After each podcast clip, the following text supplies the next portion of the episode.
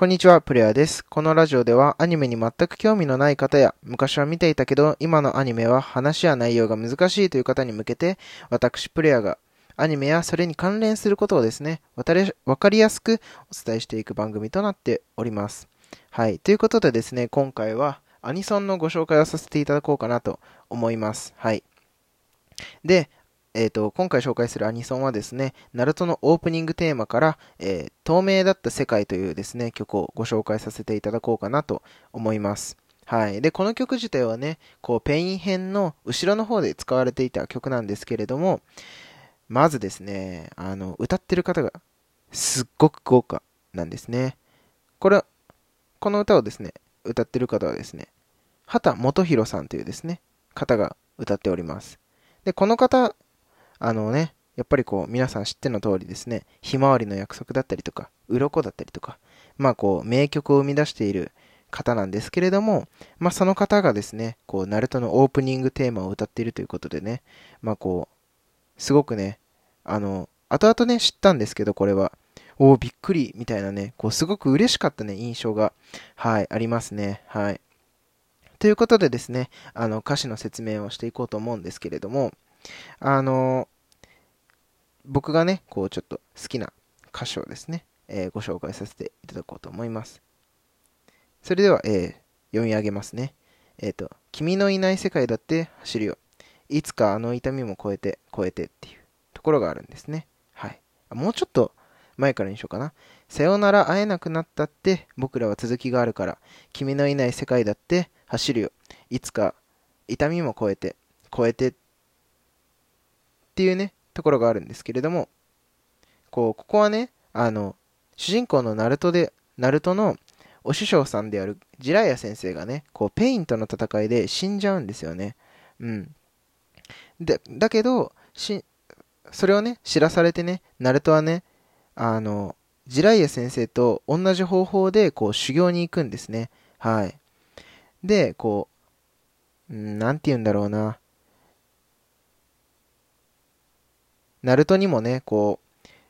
自来也は死んじゃったけど、やっぱりこう、泣いてばかりだとね、ペインがね、里に襲ってきてしまうので、まあこう、里のみんなを守るために、僕らは続きがあるからっていうセリフがあると思うんですけれども、あの、あ歌詞か、うん、歌詞があると思うんですけれども、この歌詞の通りですね、ナルトはね、こう、それを、あの、ジライア先生がね、亡くなってしまったことをバネにしてですね、こう、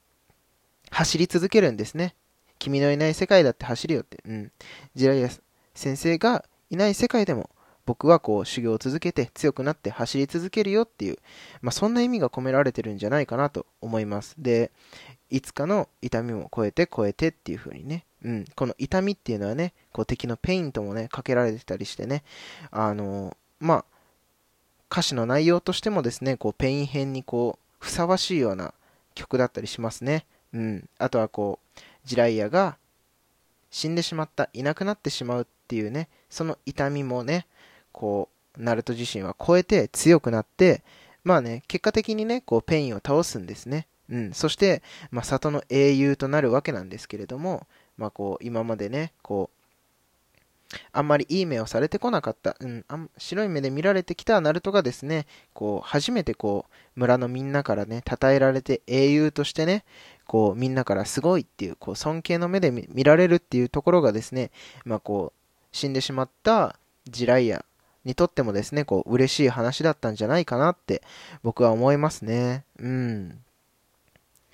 やっぱりね、このいつかの痛みも超えてっていうのがね、いいですよね。うん。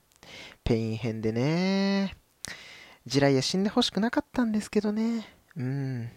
里を守るためにね、こう一緒に戦ってほしかったなっていうのはね、まあ個人的にはあるんですけれども、まあやっぱりね、こう、あそこでね、死んでしまったからこそ、ナルトも強くなれたのかなっていうのもね、個人的には思うのでですね、まあこう話の構成としてはね、やっぱりこうすごく面白いものになっていたのかなと思います。はい。えー、こんな感じでですね、あの、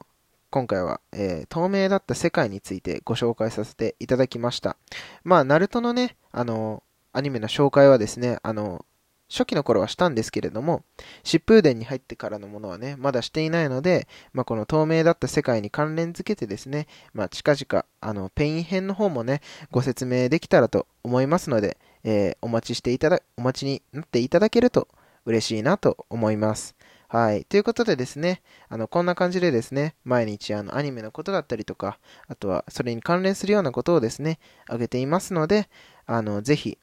楽しかったよっていう方はですね、フォローだったりとかコメント残してもらえると嬉しいなと思います。ということでまた次のラジオでお会いしましょう。